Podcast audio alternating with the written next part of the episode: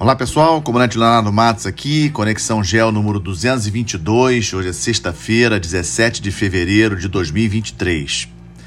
Inicialmente, gostaria de agradecer aí o apoio de vocês, né? Não apenas nas redes sociais, mas também pessoalmente, para que eu continue nesse trabalho aí de tentar levar a vocês esse, esse podcast semanal, né? É, os comentários que vocês fazem lá nas redes sociais, no YouTube, no é, no LinkedIn também, sempre, sempre me ajudam. Se vocês gostam é, do, desse meu trabalho, do, meu, do podcast, peço então que me ajudem a, a divulgá-lo. Eu, eu, alguns tinham até me pedido para falar novamente da questão do balão, dos OVNIs, mas eu, eu já falei sobre isso na semana passada e acho que os dados que é, temos aí dessa semana é, sabe, não, nada, de, nada de novo com relação a esse tema, né? Quem não, não escutou é, o, o, o Conexão Gel da semana passada, o 221, peço que escute. É o primeiro tema que eu falo sobre esse assunto aí do balão, OVNIs, etc. Né? Eu, eu queria trazer para vocês como tema mais importante de hoje algo que realmente é, me incomodou bastante essa semana, que foi a reportagem sobre a sabotagem do gasoduto eh, Nord Stream 1 e Nord Stream 2 que liga a Rússia à Alemanha. Vamos, vamos lembrar um pouquinho isso aqui. É, essa sabotagem, essa explosão dos gasodutos, né, são dois gasodutos, ela ocorreu é, em, no 26 de setembro de 2022. E na época é, governo da Dinamarca, governo da Suécia fizeram algumas investigações e pouco tempo depois confirmaram que tinha sido um ato de sabotagem. A primeira coisa que se viu é, do ar né, por aviões era um vazamento grande de gás, que era o gás que estava dentro desses gasodutos. Né, os gasodutos já não estavam mais em operação. A Rússia já tinha parado de bombear gás para a Alemanha por esses gasodutos e é, o gás que, que, apareceu na superfície, né, que foi fotografado, uma foto ficou famosa da, né, do, do, do, gás assim na superfície ali do Mar Báltico, é, era o, o, gás residual que estava ali dentro. E, e, ficou comprovado, digamos assim, a investigação preliminar, tanto da Dinamarca é, junto com a Suécia, ficou comprovado que havia uma certeza, tinha sido sabotagem. Alguém explodiu aqueles gasodutos. E, obviamente, é, os Estados Unidos apontaram o dedo para a Rússia, a Rússia apontou o dedo para os Estados Unidos e, e essa situação ficou sem explicação. Na semana passada, um jornalista premiado com o prêmio Pulitzer, o Simon Hirsch, 85 anos, tem, um, tem uma biografia impressionante. Ele ganhou o prêmio eh, Pulitzer pela reportagem eh, investigativa da Guerra do Vietnã, aquele massacre de My Lai, onde morreram vários vietnamitas na mão é, barbaramente na mão de militares americanos. O Simon Hirsch também escreveu em 2004 aquelas reportagens da revista New Yorker é, sobre a, as atrocidades é, na prisão de Abu Ghraib lá no Iraque. Vocês lembram, né, na guerra do Iraque, os Estados Unidos invadiu o Iraque em 2003. O Simon, ele em 2004, ele fez uma, ele publicou na, na revista The New Yorker é, três reportagens sobre a questão do Abu, de Abu Ghraib, né, muito sério. Então, assim, quando eu via, quando eu li o que o Simon escreveu na semana passada, eu não consegui nem assim falar no podcast de sexta-feira, que eu ainda estava assim querendo buscar mais informações para trazer para vocês e acho que essa é uma informação muito séria. O Simon eh, Simon Hirsch ele afirmou que foram os Estados Unidos responsáveis pela explosão do gasoduto, com apoio da Noruega. Esses, esses explosivos foram colocados lá em junho, durante uma operação da OTAN, um exercício da OTAN no Mar Báltico, com a presença de vários navios, um grupo eh, de mergulhadores da Marinha dos Estados Unidos, com apoio eh, de um navio da Noruega, da Marinha da Noruega, tinha colocado nos gasodutos os explosivos e somente em setembro um avião da Força Aérea Norueguesa lançou uma sonoboia, uma boia com, com é, uma antenazinha de transmissora e, através de sinal de rádio, é, fez a detonação desses explosivos já distante do exercício. O exercício, o Baltops, é um exercício que acontece é, regularmente é da, da, OTAN, ocorreu em junho e é, o, o, o, Hirsch, nessa reportagem, ele diz que é, foi essa sequência que levou à explosão. Bom, Obviamente, muita polêmica. Semana passada, essa semana, o governo da Rússia, é, obviamente, é, deitou e rolou nisso, né, acusando os Estados Unidos. O governo da China, inclusive, agora, terça-feira, porta-voz da, o Ministério das Relações Exteriores da China fez uma dura acusação, cobrando explicações dos Estados Unidos e, inclusive, cobrando a imprensa dos Estados Unidos por não estar falando nada sobre o assunto, não está dando muita, é, digamos assim, muita, é, muito espaço né, para essa acusação séria do Hirsch. E ontem, é, o, antes de ontem, né, na quarta-feira, o Ian Bremer, é, que é do Eurasia Group, é o CEO do Eurasia Group, ele é um, é um geopolítico é bastante famoso, liga para o etc. O Ian, ele disse que é, a reportagem realmente é muito impactante, ele, ele traz alguns elementos que apontam que não, não deve ter sido os Estados Unidos, mas ele fala claramente na, no artigo dele que ele não diz que não foi. Ele, ele concorda que muito difícil de ter sido a Rússia e ele aposta que foi a Ucrânia.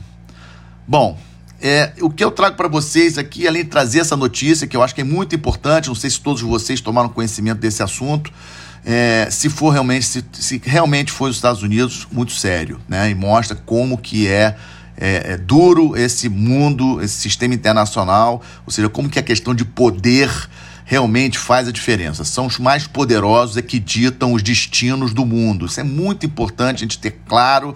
O sistema internacional é anárquico, a ONU não consegue faz, ter uma posição aí de supervisão ou de relativo controle do sistema internacional. Isso não existe, não existe um presidente do mundo e essa questão do poder, ela realmente faz muita diferença. Quem tem poder é que dá as cartas nesse, nesse mundo. Então é um assunto que eu não sei se vocês tiveram conhecimento, né? Logicamente não temos que como comprovar é, a autoria, né? Mas eu recomendo àqueles que não tiveram oportunidade de ler, buscam a, o, o, artigo do Simon Hirsch é, é, na internet. Tem inclusive uma entrevista interessante que ele fez essa semana, que está no YouTube. É, quarta-feira, ou terça ou quarta-feira dessa semana, ele deu essa entrevista é, para um canal Dem Democracy Now! É, uma entrevista exclusiva sobre a reportagem dele. Eu recomendo que vocês assistam. Segundo tema para vocês, a questão da ofensiva russa. Já tinha falado para vocês na semana passada, na semana anterior, uma, toda uma expectativa da ofensiva russa lá no leste da Ucrânia mas os russos parece, tudo leva a crer, as informações que temos é que sofreu um, um, um sério revés é, em, um, em um dos ataques que estava fazendo quando a cidade de Vuledar, uma cidade lá da região de Donetsk, ali no leste, e existem algumas fontes que falam aí de milhares de mortos, soldados russos nessa tentativa de tomar essa cidade e pode e tudo pare, parece levar a crer que a Ucrânia está conseguindo, pelo menos nesse momento, ainda resistir. A cidade de Bakhmut, que eu já tinha comentado na semana passada, que estava prestes a cair, em mãos dos russos, ainda não caiu, né? a Ucrânia consegue manter a posição lá, ou seja, aparentemente os ucranianos estão conseguindo sustentar a posição. Essa semana também, em relação ao conflito na Ucrânia, destaco a reunião dos ministros da Defesa dos 30 países da OTAN, ocorrida em Bruxelas, e ponto discutido aquela questão dos gastos de defesa. Acho que vocês se lembram disso, eu já comentei aqui no podcast, que há um acordo entre os países da OTAN, que os países da OTAN gastem é, o equivalente a 2% do PIB do país em defesa.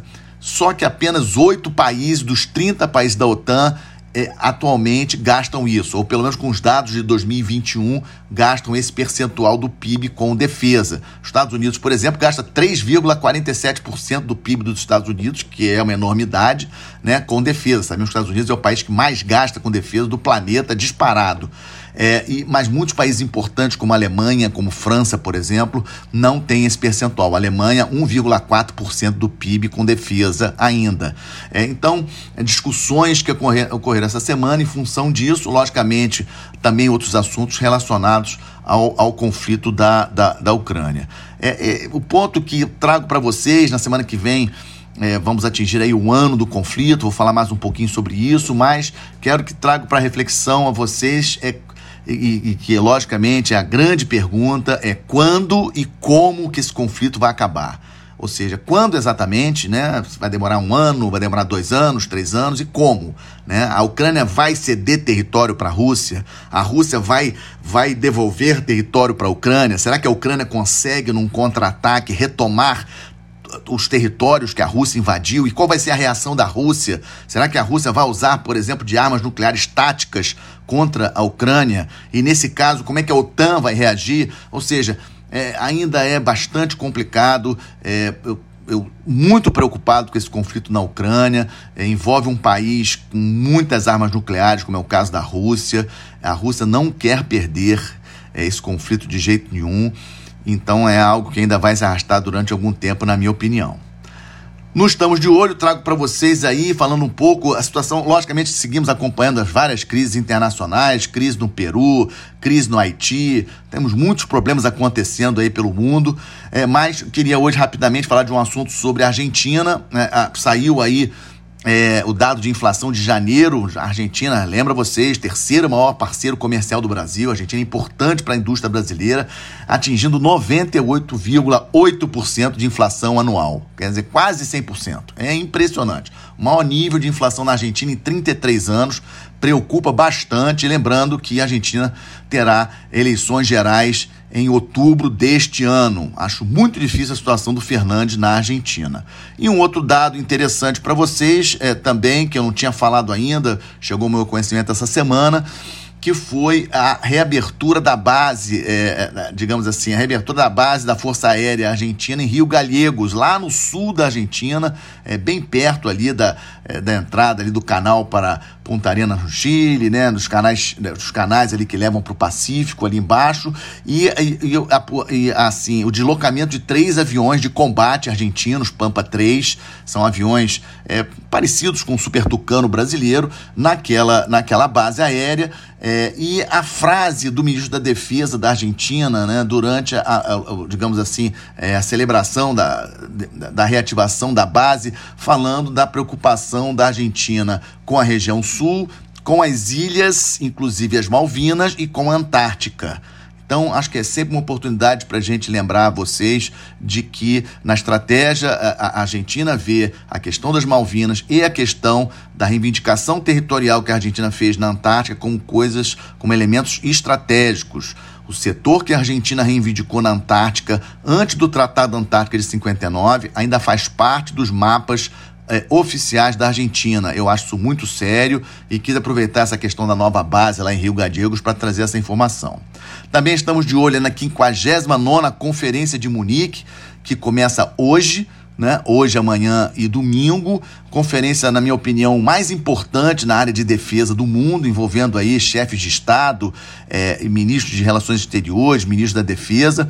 O chanceler brasileiro, Mauro Vieira, será o chefe da delegação brasileira. A, pela informação que eu tenho, não vi a presença de ninguém do Ministério da Defesa brasileiro é, comparecendo é, no evento. Eu acho isso aí um pouco é, simbólico, né? É uma reunião, é uma conferência importantíssima. O Brasil teria que estar representado não apenas com seu braço soft power, né? Né, com, a, com, a, com, a, parte da diplomacia, mas também com seu braço hard power, por que não, né, do Ministério da Defesa. Destaco a presença do diplomata mais importante da China, o Wang Yi.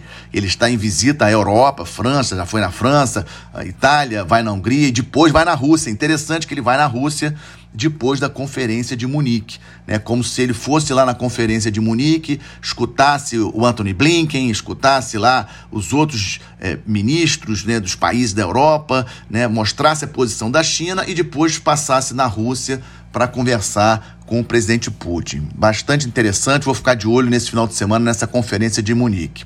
E a saga, o terceiro item também que estou de olho, a tal da saga dos navios iranianos essa semana, a embaixadora dos Estados Unidos no Brasil foi à mídia para reclamar, mais uma vez, pedir ao governo brasileiro que não deixe os navios iranianos. Eu já falei sobre esse assunto aqui: a fragata iraniana, o navio tanque iraniano, a nova previsão de atracação no Rio de Janeiro, 26 de fevereiro a 3 de março. O último porto desses navios, Jacarta, na Indonésia. Vocês imaginem, eles, eles não foram autorizados a cruzar o Canal do Panamá não foram autorizados a atracar em nenhum porto é, da América do Sul e os Estados Unidos insistem que o Brasil não deve aceitar a atracação deles. Como eu falei da primeira vez que eu toquei nesse assunto, eu não vejo como o Brasil negar a atracação dos navios iranianos. O Brasil tem relações diplomáticas com o Irã, são navios de Estado do Irã, navios de guerra da Marinha Iraniana. Né? O Brasil tem, além de relações diplomáticas, tem aí uma agenda de comércio bastante interessante. Ano passado, recorde é, de corrente de comércio do Brasil Irã. O Brasil, para vocês terem uma ideia, exportou mais para o Irã, 4 bilhões e 200 milhões de dólares no ano passado, 2022, exportou mais para o Irã do que exportou para Reino Unido, do que exportou para a França. Só para citar um exemplo para vocês, o maior comprador do milho brasileiro atualmente é o Irã. Né? Então, e o, e o, milho é o oitavo item da, da pauta de exportações do Brasil. Então, não vejo motivo nenhum né, para o Brasil negar a atracação dos navios, mas vamos seguir acompanhando, seguir de olho. E falando em atracação de navios, fechando aí com a boa notícia, recebi aí um relatório muito, muito bacana, muito assim, fiquei muito satisfeito, relatório do Porto de Santos, fechando 2022 com um recorde histórico na sua movimentação de carga, maior, melhor ano do Porto de Santos e também um resultado muito bom nesses quatro anos, nesses últimos quatro anos da administração atual é, do Porto de Santos com um recorde aí. Em relação a 2021, por exemplo, um aumento de 10%, 10,5% no aumento, né? E nesses quatro anos, um aumento acumulado de 22% de movimentação. O Porto de Santos chegando a 5 milhões é, de contêineres, né? De, a unidade de, equivalente de contêiner de 20 pés, a TEU, né? Ou seja, muito boa. É, mostra que com uma, uma, uma boa administração, e eu tive a oportunidade de visitar o Porto de Santos no ano passado, tive a oportunidade de constatar é, essa qualidade das pessoas que estão lá na direção do porto. E aí, com essa boa notícia, que fecho mais esse Conexão Gel, agradecendo mais uma vez a vocês. Se gostaram, façam seus comentários no, no YouTube ou nas redes sociais, compartilhem com seus amigos. Seguimos juntos. Excelente final de semana, excelente semana. Até a próxima sexta-feira. Muito obrigado.